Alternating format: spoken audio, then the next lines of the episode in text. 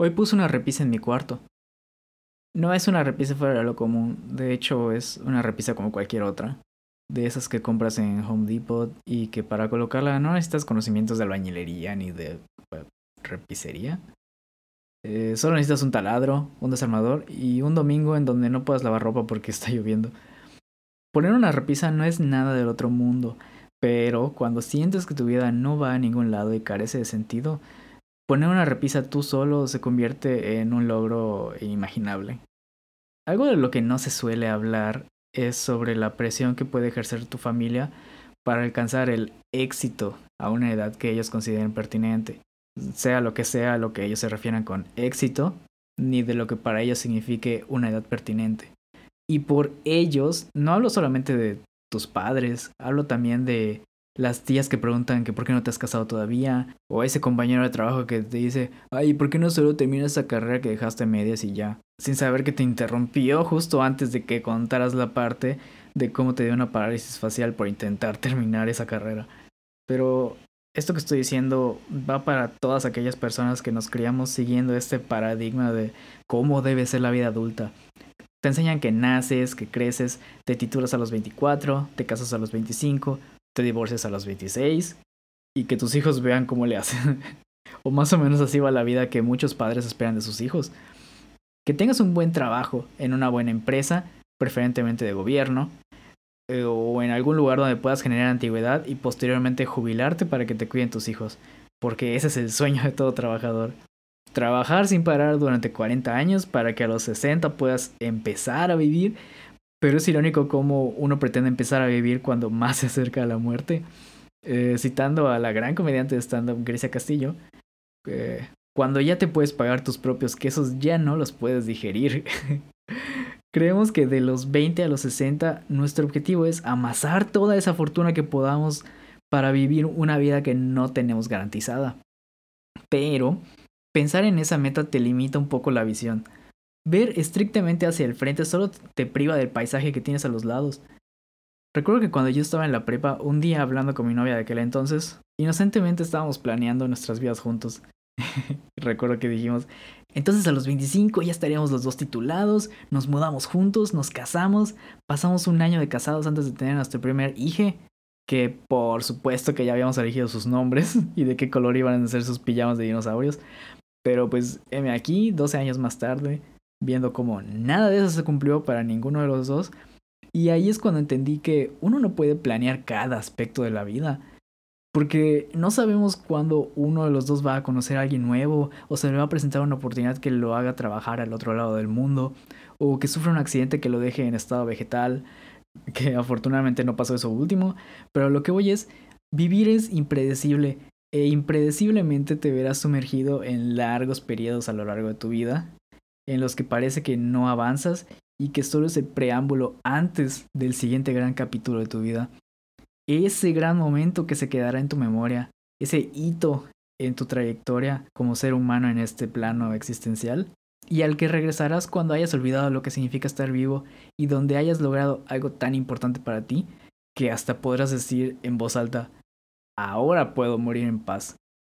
Pero ese algo puede ser tan grande o tan pequeño como quieras. Em, a veces puede ser incluso una simple repisa.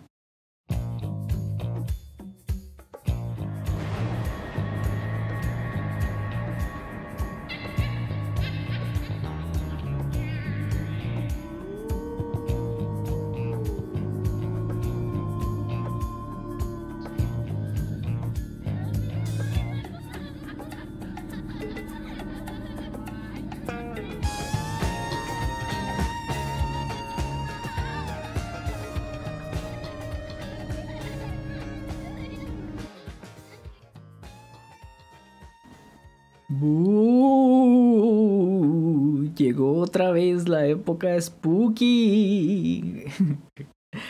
¿Pueden creer que otra vez ya estamos en, en épocas este, de Halloween y Día de Muertos? Eh, no mamen, pues sí. Apenas hace como tres episodios estaba grabando el de el especial de Día de Muertos. Y ahora ya es otra vez. Pero pues ni modo, eh, la vida avanza y aunque aunque quieras, este, aunque quieras ponerle pausa, siempre, siempre he pensado que de todo, toda la obra de Adam Sandler, una de las cosas más rescatables es la idea de tener un control que pueda, valga la redundancia, controlar la realidad. Y qué increíble sería poder ponerle pausa a la existencia. Eh, hay veces en las que no quiero morirme. Simplemente quiero decirle a la vida, espérate, dame chance. Em, un botón para eso estaría increíble. Pero bueno, bienvenidas, bienvenidas y bienvenidas una vez más a este episodio de Halloween y Día de Muertos porque estamos en México. De otro maldito podcast. Tiene tiempo que no lo decía. o sea, cuando empecé el podcast dije, ok, va a estar todo súper estructurado y todos los, los episodios van a empezar de la misma manera y bla, bla, bla. Pero bueno, este... Eh, buenos días, buenas tardes, buenas noches. Yo soy David Briseño, tu amigo que le encanta las películas... ¿Qué? Ya lo dije. Eh, yo soy David Briseño, tu amigo al que le encantaría disfrazarse, pero nunca sabe de qué. Eh, solo como tres veces me he disfrazado en toda mi vida, a pesar de que amo los disfraces. Y pues, ¿recuerdan? Creo que quemé muy rápido la temática de, de historias de terror. Este, el año pasado les conté un par de historias acerca de experiencias propias que me han pasado a mí. Eh, y estaba pensando de qué otra cosa podría, qué, qué otras cosas son, este, de terror, qué me da miedo a mí mismo. Y me di cuenta de que las cosas que me dan miedo, este, algunas son muy lógicas, otras, este, eh, no sé si lo son tanto. Porque, a ver, cosas, cosas tangibles que me dan miedo, los tiburones blancos. Uy, porque solo pensar en ellos y sus mandíbulas gigantescas me, me, me, me pone nervioso. Cuando, cuando iba con mi familia a el acuario de Veracruz, tenían ahí una mandíbula real de tiburón y estaba más grande que yo y me daba muchísimo miedo porque trataba de imaginarme el resto del tiburón y en mi mente estaba inmenso y y ay luego con las películas de tiburón la semana del tiburón en Discovery Channel donde aprendes más o sea son criaturas fascinantes pero ¿por qué están tan grandes? Qué pinche miedo. Mi otro miedo tangible es el bueno, cuenta como tangible.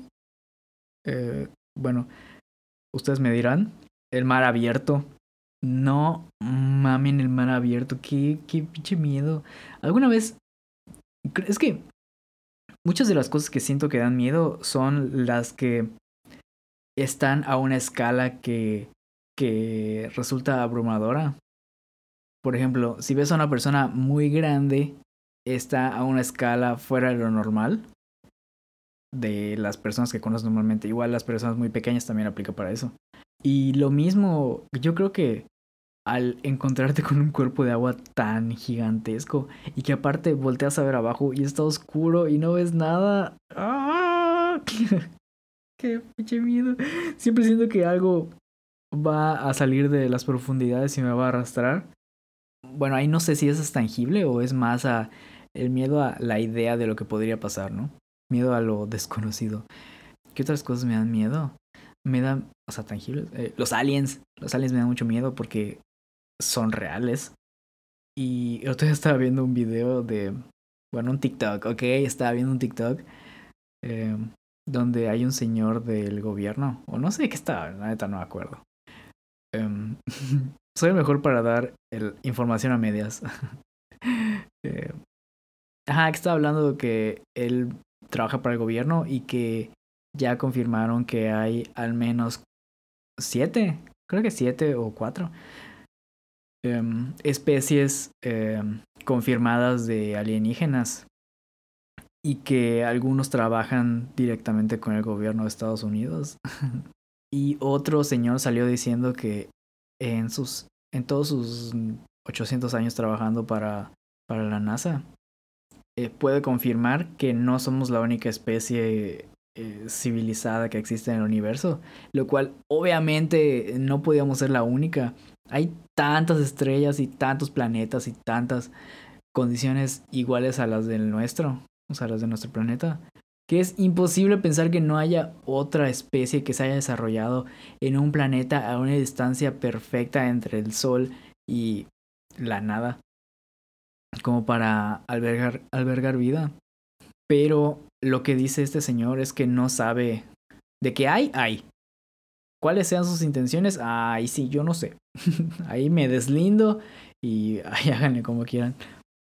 Entonces, eso me da miedo. ¿Qué otra cosa? Eh, bueno, como soy una persona muy, este, que sueña despierto, muchas veces fantaseo con escenarios en mi mente donde pasan cosas que en realidad no están pasando, pero el, el que pasen en mi mente es motivo suficiente como para tenerles miedo, ¿no? Entonces siempre tengo miedo de que alguien se meta a mi casa y me mate mientras duermo. el cual yo creo que es un, miedo muy real porque esas cosas pasan.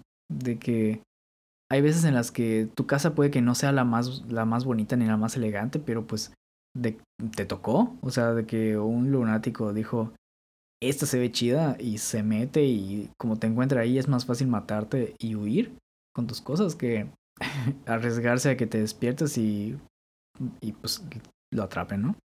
¿Ustedes qué, a qué le tienen miedo? Eh, ¿Sus miedos son más tangibles o intangibles? ¿Saben cuál era durante mucho tiempo mi miedo intangible? Eh, tenía miedo a ser irrelevante en este mundo.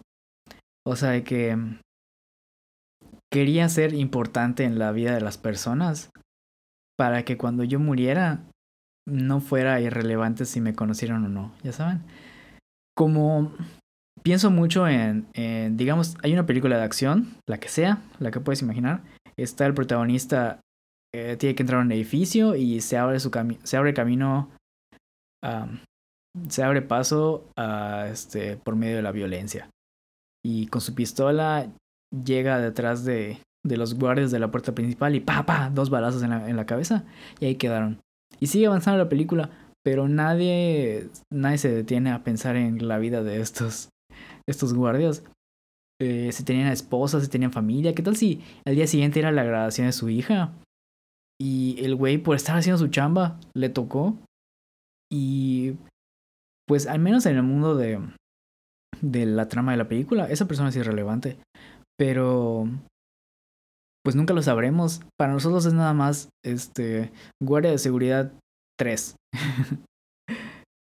Em, y eso me daba mucho miedo. El que mi vida pasara, este, pasara volando y que yo no hiciera nada eh, que impactara la vida de alguien más.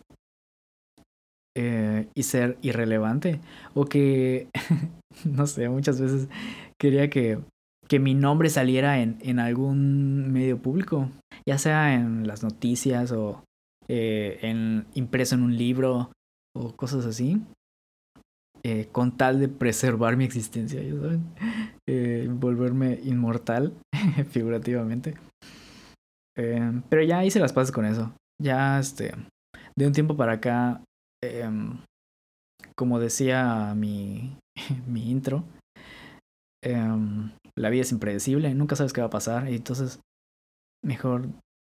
Aparte, la, vida es demasiado corta, ya saben, como cuando yo tenía miedo de, de tatuarme, por ejemplo, porque decía, no, pero es que esa, esa marca va a estar de por vida, y qué tal si después me arrepiento, y es como...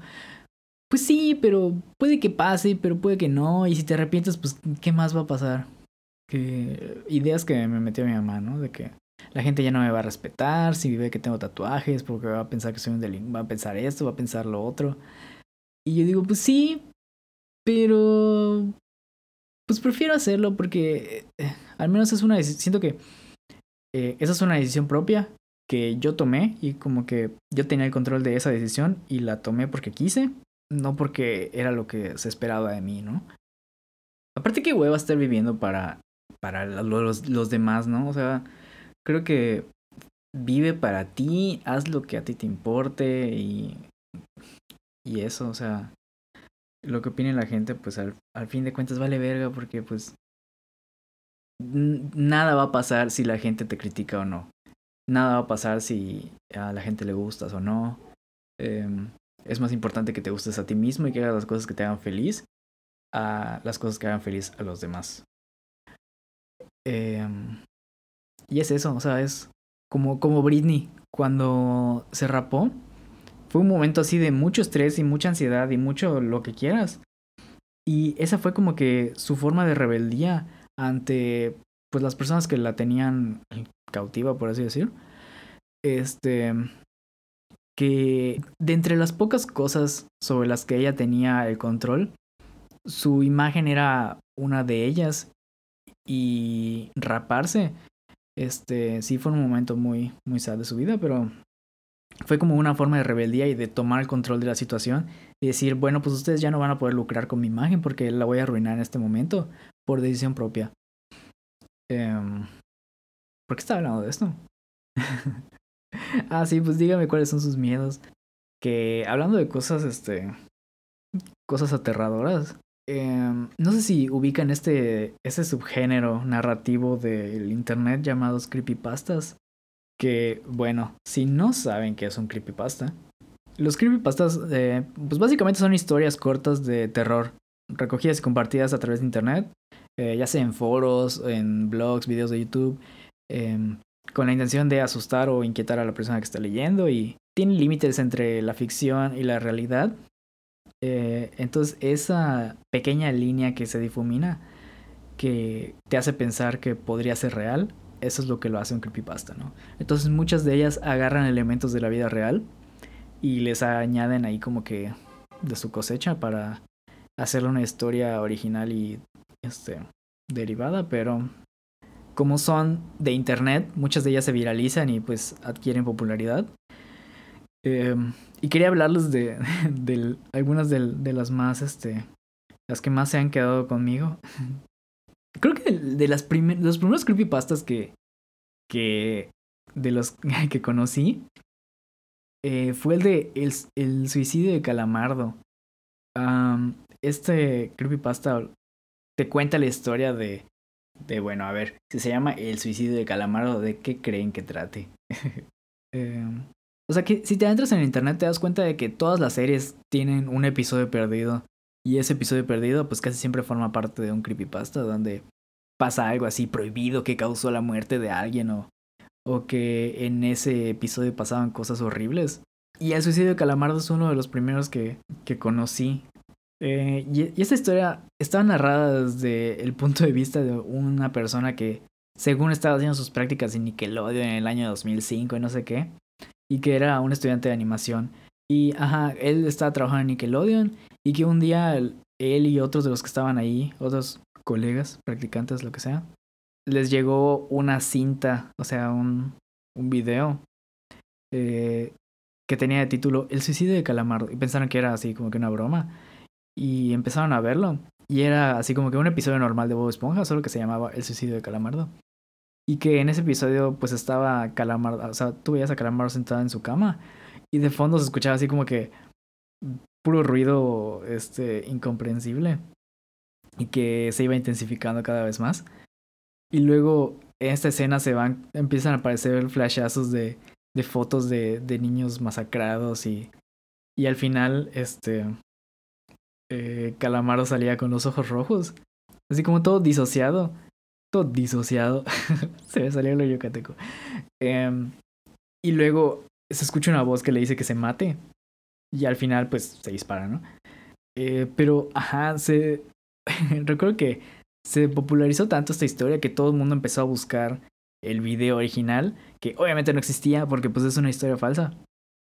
Pero así empezaron a aparecer muchas historias de eh, parecidas sobre episodios perdidos, de que no, es que este episodio está maldito y si lo ves, eh, después te matas. o este episodio hizo que tal persona se arrancara los ojos. Y lo interesante de esto es cuando un creepypasta trasciende su estado de creepypasta y se hace canon. Pero ocurrió algo insólito con, con este creepypasta. Y es que en un episodio de las temporadas más recientes de Bob Esponja, no sé cuál, la verdad, pero que Bob Esponja va a eh, Randomlandia, algo así. Un lugar con muchas puertas y cada puerta salía algo así como que muy random. De ahí el nombre.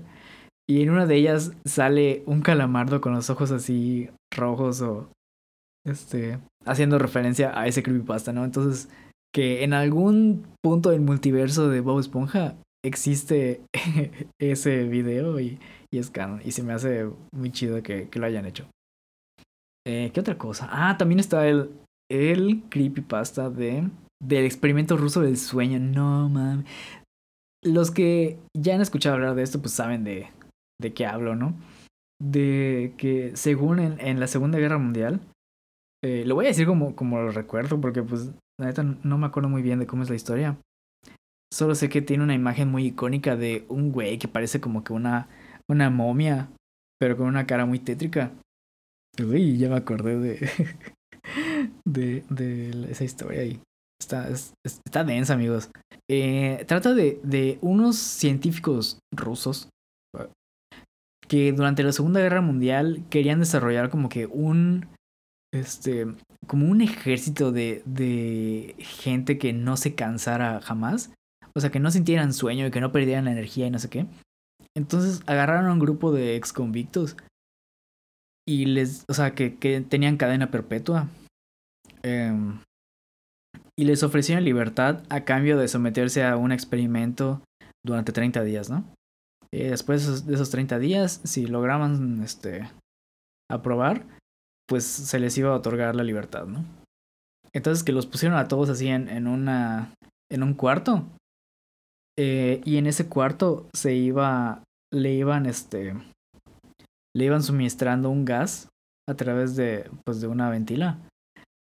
Em, un, un gas que hacía que no pudieran dormir, o sea, que los mantenía despiertos, ¿no? Y los primeros días empezaron así normal, como si nada, y que de repente empezaron a, entrar en crisis y se empezaron a poner violentos.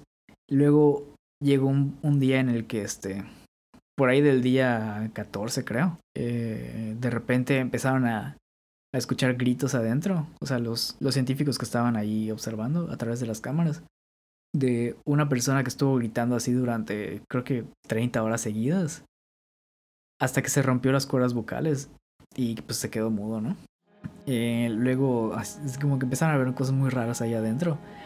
Hasta que o sea, que se, empezaron a cagar ahí en, en, el cuarto y embarrarlo en las paredes.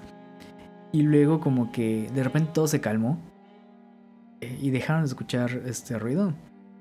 Y cuando quisieron checar las cámaras, no podían verlas porque habían embarrado popó en las cámaras para que no vieran. O las habían roto, no me acuerdo. El punto es que, pues ajá, no escucharon nada los, los científicos. Dijeron, no, pues vamos a abortar este el experimento, ya vimos este que no se puede, lo que sea. Y pues decidieron, pues ya eh, se cancela todo y cancelaron el, el experimento, pero cuando entraron a cuando iban a entrar a la cámara donde estaban los los sujetos de prueba, eh, tuvieron que apagar el gas porque pues ajá, para que pudieran entrar. Y ahí fue cuando todos empezaron a gritar de, no, déjenos, déjenos el gas, necesitamos el gas, no queremos dormir, ya no necesitamos dormir, queremos seguir despiertos y no sé qué. Y que cuando entraron así a, a, ver qué pedo, eh, vieron que varios de, de los que estaban ahí eh, los habían masacrado, así de que entre ellos habían matado. Uno de ellos este, tenía como que sus, eh, sus vísceras por fuera y o sea, era, parecía una, una película gore. Y se empezaron a pelear con los soldados y se empezaron a matar entre ellos. Así como que se empieza a poner muy violento toda la historia. Y queda, o sea, quedaba uno vivo y se lo llevaron y le empezaron a hacer experimentos. O sea, como que empiezan a analizar unos doctores. Y al final él habla y dice, este, bueno, dice una frase así súper tétrica. Como de, nosotros somos la locura que vi, habita dentro de ustedes y que eh, el sueño es de... Eh, etcétera. o sea, de que eh, todos tenemos una parte de, de demencia, no sé ni. como de locura entre nosotros, pero cuando dormimos, pues esa parte de locura pues se inhibe y que al no dormir pues se, desató esa locura y bla bla bla. O sea, al final ya se puso muy, muy palomero. Pero si ustedes buscan experimento ruso del sueño van a ver la imagen que siempre sale. Eh, y entiendes por qué porque da miedo, o sea, porque te imaginas a ese güey como si fuera el, el sujeto de pruebas y que cuando tú entras ves esa madre y dices, what the fuck. y, y ya. ¿Y qué otro? ¿Qué otro creepypasta hay? hay es, que hay un montón, o sea, el otro día estaba retomando el tema de los icebergs de hace un par de episodios. Eh, hay un güey que se dedica a hacer icebergs, o sea, videos de icebergs. Eh, y tiene un iceberg de creepypastas, pero son como eh, seis niveles de iceberg. Y cada nivel está dividido como que en tres partes. Y cada parte es como de cinco horas. y a mí se me hace una cosa descomunal el, el hecho de que existan tantos creepypastas. Hubo uno que, que descubrí gracias a ese iceberg, que se llama Pen Pals. Eh, está muy chido, no se los quiero spoiler, pero está en, está en YouTube. Eh, por si quieren escucharlo, dura como, como tres horas escucharlo todo. Eh, porque son varios capítulos y pues está narrado, ¿no? Entonces... Pero habla de un niño que... Este... Que en su escuela hacen como que una actividad donde tienen que amarrar una carta a un globo y soltarlo. O sea, y la carta, en la carta había como que, creo que su nombre y una dirección o algo así, como para que regresaras una carta a esa dirección. Y creo que era la dirección de la escuela, ¿no? Y... Y todos reciben cartas de regreso, pero este niño recibe una foto. Eh, pero una foto así como que de un un paisaje así super X, ¿no? Y con el tiempo le empiezan a llegar más fotos y se empieza a dar cuenta de que esas fotos eh, se parecen mucho al lugar donde vive. Hasta que un día le llega una foto de su casa y luego de su ventana y luego de él saliendo a la calle y así. y se empieza a poner todo muy surreal. Entonces, este... Véanlo porque al final como que eh, hay un plot twist. no les voy a decir cuál, pero. Pero aparte está como que bien, bien escrita. Para hacer un creepypasta que normalmente son. es Cualquiera puede escribir un creepypasta, ¿no? Y se viraliza. Pero ese está muy bien escrito. O sea, la manera en la que te narra los sucesos y cómo se van desenvolviendo. Eh, tiene, un, tiene un buen ritmo. esa es una de las que sí recomiendo. Se llama Pen Pals. O. Ay, no me acuerdo cómo es en, en español. Pero sí. Este. ¿Y saben que da mucho miedo que te ghosten? Hablando de, de fantasmas. Eh, el ghosteo, amigos. El ghosteo está, está feo. Creo que es otra de las cosas que igual me da miedo. Que. Otro de mis miedos intangibles. Similar al querer causar un impacto positivo en la vida de las personas. Eh, otro de mis miedos intangibles es el, el causar un impacto negativo no, creo que, creo que va de la mano con el ser irrelevante. Eh, el hecho de que me gusteen. No sé si a ustedes les ha pasado que les gusten. Eh, a mí sí. No es una experiencia eh, agradable. principalmente porque tiendo, como ya dije anteriormente, tiendo a hacerme escenarios en mi mente. Y casi siempre es el peor escenario posible. Entonces cuando, cuando me gustearon, pues yo enseguida traté de pensar en en qué, qué salió mal, qué falló. Y es inevitable el pensar en, en que todo es tu culpa, ¿no? Eh, a pesar de que no lo es, casi, casi nunca lo es. Bueno, no, no, no voy a decir casi nunca, pero muchas veces no es tu culpa, es más un tema de la otra persona, de la cual tú no, puede que no estés enterado, puede que sí. Pero muchas veces no depende de ti, sino de la otra persona que es la que gustea, ¿no? Hay veces en las que el gusteo es este por salud mental, por, por seguridad o lo que sea. Pero hay veces en las que no y no es justificado. Em, porque, ajá, yo empecé a imaginarme mil escenarios en mi mente en las que... Hola amigos, aquí el, el David del futuro editando este podcast. Eh, me di cuenta de que empecé a, a, hablar sin parar sobre el gusteo y no me detuve a pensar que tal vez hay gente que no sabe qué es. El ghosting es cuando una persona te, este, con quien tienes comunicación te deja de hablar y desaparece de tu vida así sin avisar. Eh, pon tú que dices, ay, tiene tiempo que no, no me salen eh, tweets de esta persona y entras a su perfil y te tiene bloqueado. Eh, y tú no sabes por qué nada más pasó. Pues pasó y ya, güey. Em, pues nada, es eso. Solo como aclaración. Y nada, de regreso al episodio. Eh, era yo el que la cagaba, el, que yo hice algo, dije algo, o, o no dije algo, o no hice algo. Porque igual pasa que a veces por no hacer nada, este, esa indiferencia es motivo suficiente para que te gusten.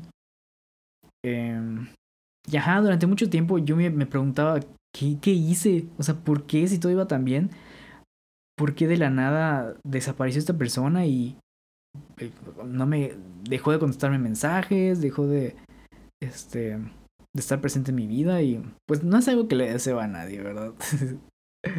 Porque sí te pega tanto en tu autoestima como en tu estabilidad emocional. Y siento que establece un precedente para relaciones futuras en las que a mí me daba miedo que volviera a pasar esa, esa situación y tendía a ser este, demasiado complaciente eh, al punto de, de no ser una relación sana. No sé cómo explicarlo, pero sí, no gusten amigos, es feo. eh, gusten a, a su ex, el que les engañó, gusten a, a la gente que les hace daño, no a la gente que se preocupa por ustedes y... Bueno, ya, eso. Pero, pues si no, siento que esas cosas que, que te pasan menos una vez en la vida. Eh, porque el gusteo es más común de lo que crees. Otras cosas más comunes de lo que crees pienso que hay como que una categoría de cosas en la vida en las que cuando eras chico decías, o sea, pensabas en esa, en eso, este, como algo que jamás en la vida ibas a experimentar o que no ibas a conocer a nadie que lo hiciera. Pero luego vas creciendo y te das cuenta de que es lo más normal del mundo. eh, por ejemplo, cuando yo estaba chico, pues pensaba que eh, la gente con tatuajes era así, este, pues como a mí me hicieron creer, era gente, gente marginada y que no tenía contacto con, con la gente buena, entre comillas, ¿no? Y luego, y luego te das cuenta de que hay gente que, que hasta sus abuelas se tatúan y, y como si nada, o sea, eh, tus mejores amigos están tatuados, eh, hay gente que se tatúa con, con sus parejas sentimentales o con sus familiares o... No sé. Digo, aún trato de, de normalizar eso en, mi familia, porque pues yo sí tengo. Eh, ¿Qué otra cosa? Eh, las drogas. las drogas son más normales de lo que ustedes se imaginan. O sea, eh, sí o no, sí o no, raza. Cuando estábamos chicos, tanto Canal 5, el Canal de las Estrellas, eh, TV Azteca, nos hicieron pensar que que la gente que se drogaba eran solamente delincuentes. Hola, aquí el David Edito otra vez. Eh, algo que me faltó mencionar y que me da mucha risa es como eh, programas tipo, estilo tipo La Rosa de Guadalupe, eh, como dice el dicho, lo que callaban las mujeres, mujer casos de la vida real, todos esos que trataban de concientizar y de prevenir a las, a las sociedades, a la sociedad mexicana. en lugar de de prevenir, nos enseñaban cosas que no sabíamos. Por ejemplo, yo no sabía que, que la gente se podía drogar. Bueno, no drogar. Eh, yo no sabía que la gente se podía emborrachar si se echaban este alcohol en el ojo o eyeballing como le llama. Y así un montón de cosas que aprendía por medio de la Rosa de Guadalupe, irónicamente. Pero bueno, solo quería mencionar eso. Bye. Gente mala que te quería hacer daño. Y luego te das cuenta de que tus panas, tus cuates, tus, tu, tu clica, todos ellos, este, todos se drogan. y no por eso, este, dejan de ser tus amigos, ¿no?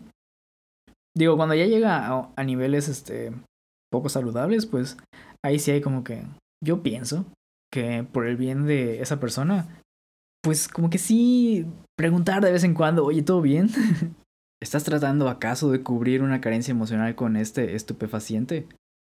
O gente que, que vive con tanto estrés que la única manera de, de aliviar ese estrés es con drogas. Y pues está bien, digo, si les funciona y encuentran balance eh, por medio de las drogas, pues mientras no le hagan daño a nadie más que a sí mismos, pues, pues todo bien, ¿no? Eh, ¿Qué otra cosa? La terapia. La gente que, que va a terapia o la gente que tiene depresión es más común de lo que, de lo que creen. Eh, me sorprende cuando todavía hay gente que dice, ay no, que, ni que estuviera loco, no voy a ir a terapia, no tengo nada que ir a trabajar. Pero luego un día te rompes a media, a media cena familiar porque, pues porque tienes pedos que no has arreglado y que necesitan, este, necesitan ser, este, tratados. Em, me sorprende que todavía haya gente que, que, se rehúsa a ir a terapia, que piensan que es, es para los débiles o es para las mujeres que, que piensan que este que se pueden arreglar las cosas hablando. Ese tipo de mentalidad, este. O sea, es, esa mentalidad tan cavernaria que tienen algunas personas eh, se me hace tan inverosímil. ¿Qué otra cosa? A ver, ustedes díganme, no se queden callados. Este. Ay, llorar, llorar es muy común. Eh, yo lloré el otro día que estaba viendo Osama Ranking o Ranking of Kings. Este. Pues, solo porque es, es un niño sordo que, que es incomprendido. Eh, y también lloré viendo One Piece.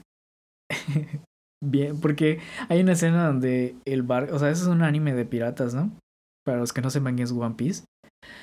Es un anime de piratas y que eh, pues hay un barco con el que estuvieron navegando durante mayor, bueno, una gran parte de la serie. Y pues ya ese barco cumplió su cometido, cerró su ciclo y ya estaba muy dañado y pues tuvieron que deshacerse de él y se incendia. y todos llorando por el barco. Y yo también estaba llorando con ellos por el pinche barco. Porque luego le ponen voz al barco, hazme el favor. Y empieza a decir, perdón por no haberlos podido llevar más lejos. Mi único deseo era navegar con ustedes una vez más. y todo así como que no.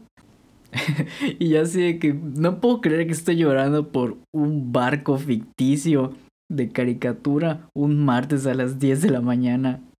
Em, pero sí, o sea, hay gente que, que, llora como mecanismo de defensa. Hay gente que llora em, porque ya no puede más. Hay gente que llora cuando está enojada. Pero llorar es, es más común de lo que crees. Cuando yo estaba chico, el, a las únicas personas que veía llorar era a niños haciendo berrinches. Pero, por ejemplo, a mi papá nunca lo vi llorar. Eh, la única vez que lo vi llorar fue, creo que en el funeral de mi abuela. Y ver esa imagen, eh, creo que me, me rompió un poco en ese momento. Porque mi papá se me hacía una persona, pues, muy, este, muy fuerte emocionalmente. Em, muy serio en muchas cosas, este, como que nada lo quebrantaba, ¿no? Tenía una fortaleza emocional muy, este, em, muy dura. Pero verlo, pues verlo vulnerable, creo que de cierto modo me, me pegó. Y pues sí me hizo ver que está bien llorar. Eh, porque hasta las personas más fuertes de repente tienen momentos de vulnerabilidad en los que en los que pueden permitirse, bueno, no que puedan permitirse, siempre deberían permitirse ser vulnerables, ¿no? Pero en los que no pueden evitarlo, por muy fuertes que sean, no pueden evitar sentir emociones y eh, para mí eso es, eso ser humanos. Pero siento que ya hablé muchísimo, pero ¿cuánto llevamos a ver? Mm, bueno, llevo hablando 48 minutos de corrido antes de la edición, ¿no? antes de hacer los cortes de mis muletillas, de mis espacios vacíos, de todo. ¿Saben qué? Otra cosa que me da miedo es este que la vida va muy rápido y a veces no hay tiempo de hacer todo lo que quieres hacer. O sea, yo quiero ir a Japón, yo quiero aventarme paracaídas, yo quiero este, pues no sé, escribir un libro, quiero, este, quiero vender un NFT, pero lo que me da miedo es irme de este mundo sin haber, este, sin haber hecho todo lo que quería hacer. Y no sé, siento que eso es, eso es un poco de, de la mentalidad con la que trato de vivir todos los días, el no hacer nada de lo que de lo que me arrepienta. Y de las cosas que casi siempre termino arrepintiéndome son de las cosas que no hago. Así de, ay, coño, hubiera ido a tal lado. Ay, coño, hubiera, hubiera dicho tal cosa. Pero hay una diferencia entre, entre el, el vivir sin arrepentimientos y el FOMO, lo que llaman el fear of missing out o ese miedo a, a perderte las cosas que las demás personas están disfrutando. El FOMO, que si no han escuchado este síndrome eh, de este acrónimo, FOMO es eh, acrónimo de Fear of Missing Out o miedo a perderte algo. Em, se clasifica como una patología psicológica que es este, una aprensión generalizada de que otros podrían estar teniendo experiencias gratificantes de las cuales uno está ausente. Eh, llámese eh, perderte una fiesta a la que todos fueron, perderte ese concierto al que todos fueron y, que están hablando, esa serie de la que todos están hablando y que tú no la viste, esa película que no has visto porque estás muy ocupado en el trabajo y que todo el mundo vio. Ese es el, el fear of missing out o el FOMO. Que durante mucho tiempo este, sentía como que esta necesidad de estar en los lugares donde está la gente para no perderme la experiencia, porque ¿qué tal si esta es la fiesta donde pasa algo trascendental? ¿Qué tal si esta es, eh, no sé, qué tal si este es el trabajo donde tengo que quedarme? Porque este va a ser mi, mi, este, mi big break. Como que esta va a ser la plataforma que me lleve al estrellato, ¿no? O, ¿qué tal si esta es la relación en la que me van a pasar cosas increíbles? Pero tengo que quedarme, ¿saben? Eh, eso es muy diferente a, a, lo que trataba de decir hace rato. Pero eso igual debería dar. Ese sí es un, un verdadero miedo, ¿no? El fear of missing out. Ay, mira qué padre. Quedó en. quedó justo con el tema, ¿no? Eh, ya voy a dejarlo hasta acá porque. necesitaba sacar este episodio antes de, de Día de Muertos porque.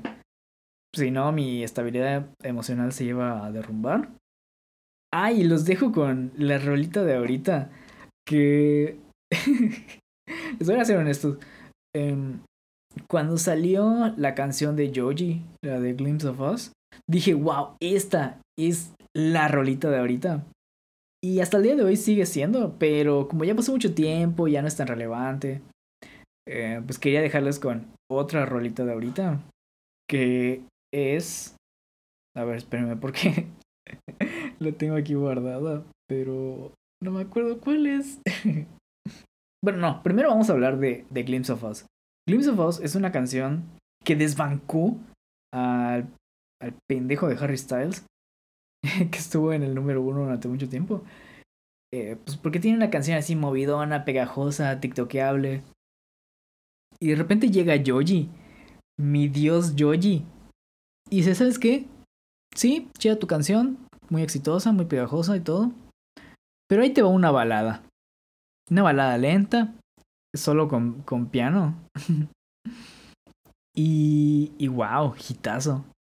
Em, y no. Me. es esas canciones que. Yo identifico las canciones que me gustan cuando se me eriza la piel de escucharlas.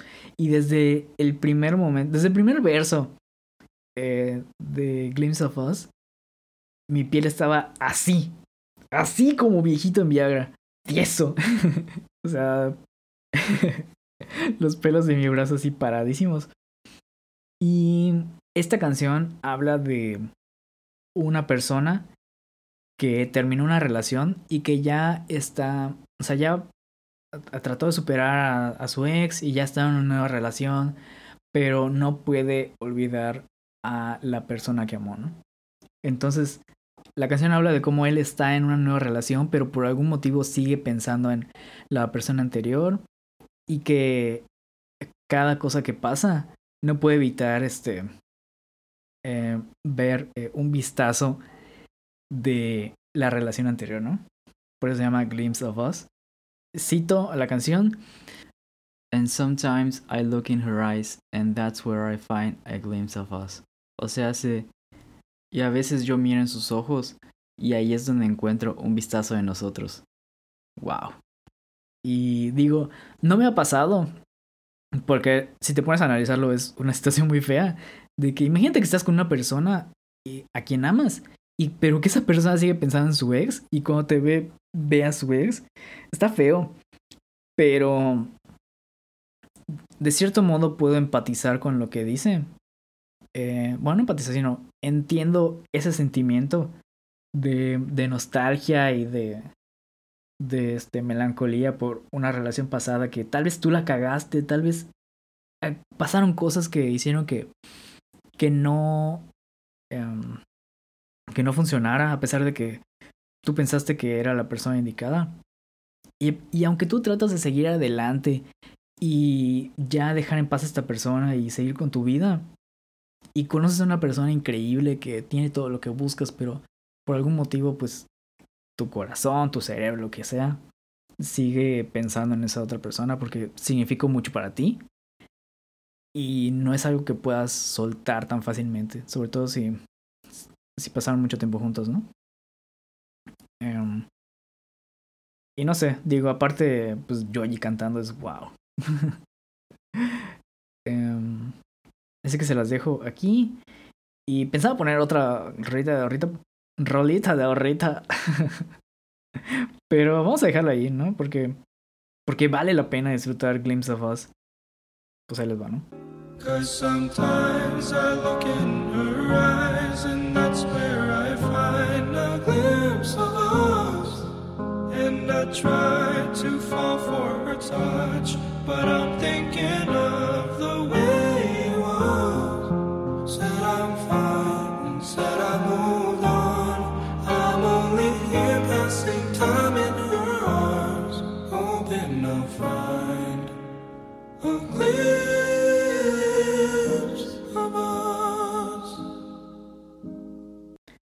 nada amigos, muchas gracias por haberme acompañado durante otro año más. Mi propósito de año nuevo, dado que seguro nos veremos hasta el próximo año.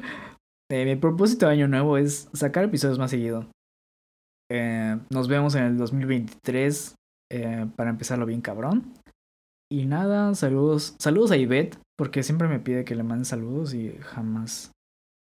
Pues nada, cuídense mucho, lávense las manos y la cola, aunque ya no haya COVID. Este, los quiero mucho, bye.